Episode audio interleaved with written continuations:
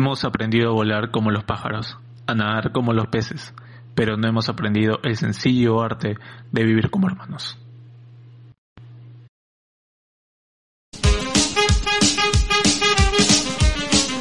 Hola a todos, queridos amigos. Mi nombre es Andrés Escalante, diseñador, publicista y amante del cine.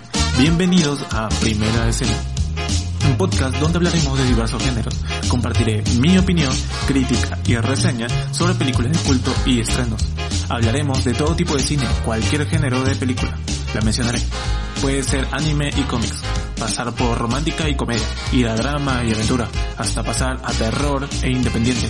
Acompáñame a ver diferentes tipos de vista sobre las películas de hoy en día y las películas pasadas que tanto recordamos. Pero puedas quedarte que en poco nos embarcaremos en esta aventura. De paso les doy mi opinión sobre este séptimo arte tan bello como la vida misma. Empecemos.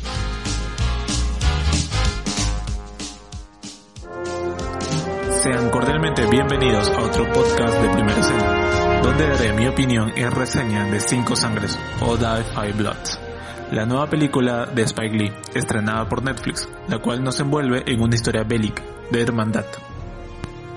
Después de su última película, nominada y ganadora al Oscar, infiltrado en el Ku Klux Klan, Spike Lee nos trae en una aventura de cinco amigos afroamericanos, Paul, Roy Lindo, Otis Clark Peters, Eddie Norm Lewis y Melvin Isaiah Wichlow.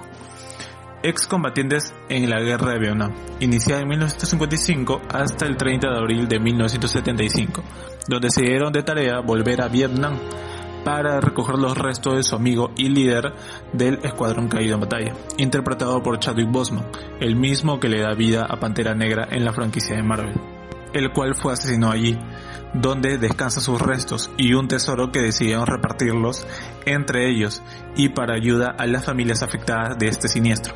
Es entonces que con esta premisa los veteranos de guerra y viejos amigos se reúnen para conseguir el oro y los restos de su difunto líder y compañero. Debo mencionar que esta película llega a un momento muy especial, dada la coyuntura de Estados Unidos.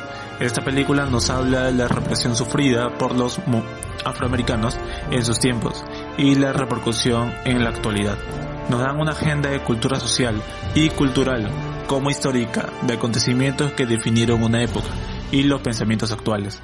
Algo que no sabía era que George Washington, el primer presidente de los Estados Unidos, tenía esclavos, como también tuvo los primeros siete esclavos trabajando en la Casa Blanca. Y por ese lado muchos dirán, está mal, y no me pongo, cualquier tipo de opresión está muy mal, pero es parte de la historia, historia pasada, historia antigua.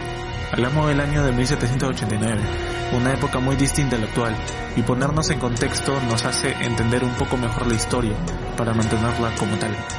Por otro lado, hablar del gobierno de Nixon y cómo una gran parte del pueblo afroamericano había ido a la guerra de Vietnam. Es con esto que el activista para la igualdad Martin Luther King no estaba, no estaba de acuerdo, porque una sociedad con derechos iguales y la libertad de sentirte libre en un país con el lema de libertad debía demostrarlo. Con esto, las actuaciones de la hermandad de cada veterano era con sus recuerdos y lo que esto significaban. Poco a poco nos envuelven en las realidades y conflictos que llevan en su interior y cómo lo exteriorizan con sus compañeros y personas a su alrededor. El cómo pueden salir tan afectados de una guerra de errores del pasado hasta retratar a una persona con estrés postraumático muy acentuado. Es que el personaje de Paul, uno de los veteranos, interpretado por Roy Lindo, nos demuestra lo complicado que puede llegar a ser vivir en carne propia diversos conflictos, el cómo puede salir afectado de ella y que incluso al pasar de los años no llegas a ser el mismo. El rencor y odio en él por su accidente fue el que lo hace detestar a los extranjeros y llevar mucho resentimiento en él.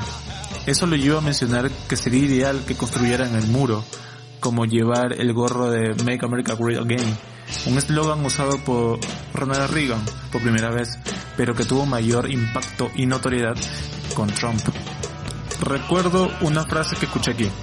La verdad no sé si lo diga tal cual, pero fue, vienes a nuestra casa y luchas por la libertad que proclamas tener y no volteas a ver a tu pueblo por lo que están pasando. Una frase tan potente y real con lo que vivieron y ahora aún viven. Realmente esta es una película con una fuerte protesta a los poderes mal usados, a las historias mal contadas, o mejor dicho, a medias. Una historia llena de libertades, valentía, confraternidad, como abusos, violencia, discriminación y opresión. En cierto modo, esta película no tiene la misma candela y rebeldía de El infiltrado de Ku pero al contrario, la conversación y autonomía de esta película es más íntima, un argumento más personal, más de vivencias confraternales, recuerdos y momentos que en su momento debieron superar. Es un autoconocimiento. Ciertamente Spike es grande retratando realidades sociales y culturales. Tanto el cast como las actuaciones nos adentran en esta película y nos construye todo este argumento para conocer y entender lo que alguna vez se vivió, el porqué de la hora y de dónde viene. La verdad, la banda sonora retrata perfectamente cada escena y los sentimientos de nuestros protagonistas como historia es transmitida con mayor sentimiento. Te sientes dentro de la película, como parte de ella. El recurso de usar fotografías pasadas mostrando la historia y videos reales, incluso algunos pasando a logore, son puntos clave que usa perfectamente para concientizar mejor en lo que está sucediendo y en las situaciones que se vivieron y el por qué es importante tomar conciencia de eso. Como también los sentimientos de nuestro protagonista como historia es transmitida con mayor sentimiento. Al inicio no te gusta el comportamiento de Paul, pero poco a poco vas entendiendo el porqué. Los traumas que tiene con el pasado es lo que define su personalidad. De verdad es uno de los mejores personajes y complejos de esta película podría sencillamente estar nominado a mejor actor o reparto. De verdad, la verdad no quiero decir no o que sí, pero su actuación es aquí muy buena. Por otro lado, me encanta cómo enaltece y realza a héroes afroamericanos, héroes de guerra e ideologías. Ideologías claramente como Martin Luther King, el cual fue mencionado en varias partes de la película, incluso inicia con él en esta película mencionando en una parte de la guerra por radio el momento de su muerte, que fue en 1939. Es donde tienen un pequeño conflicto los protagonistas.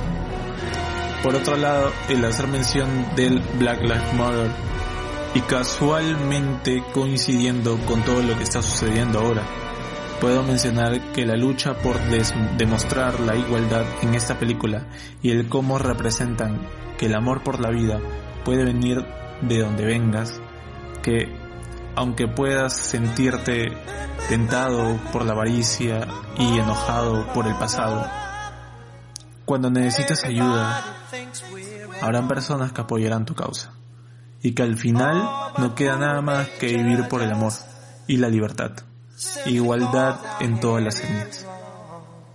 Martin Luther King tenía como convicción de que ni una raza es menos que otra y que la igualdad de géneros es el futuro al cambio. Y bien, esta fue mi opinión, ahora te toca a ti dar la tuya.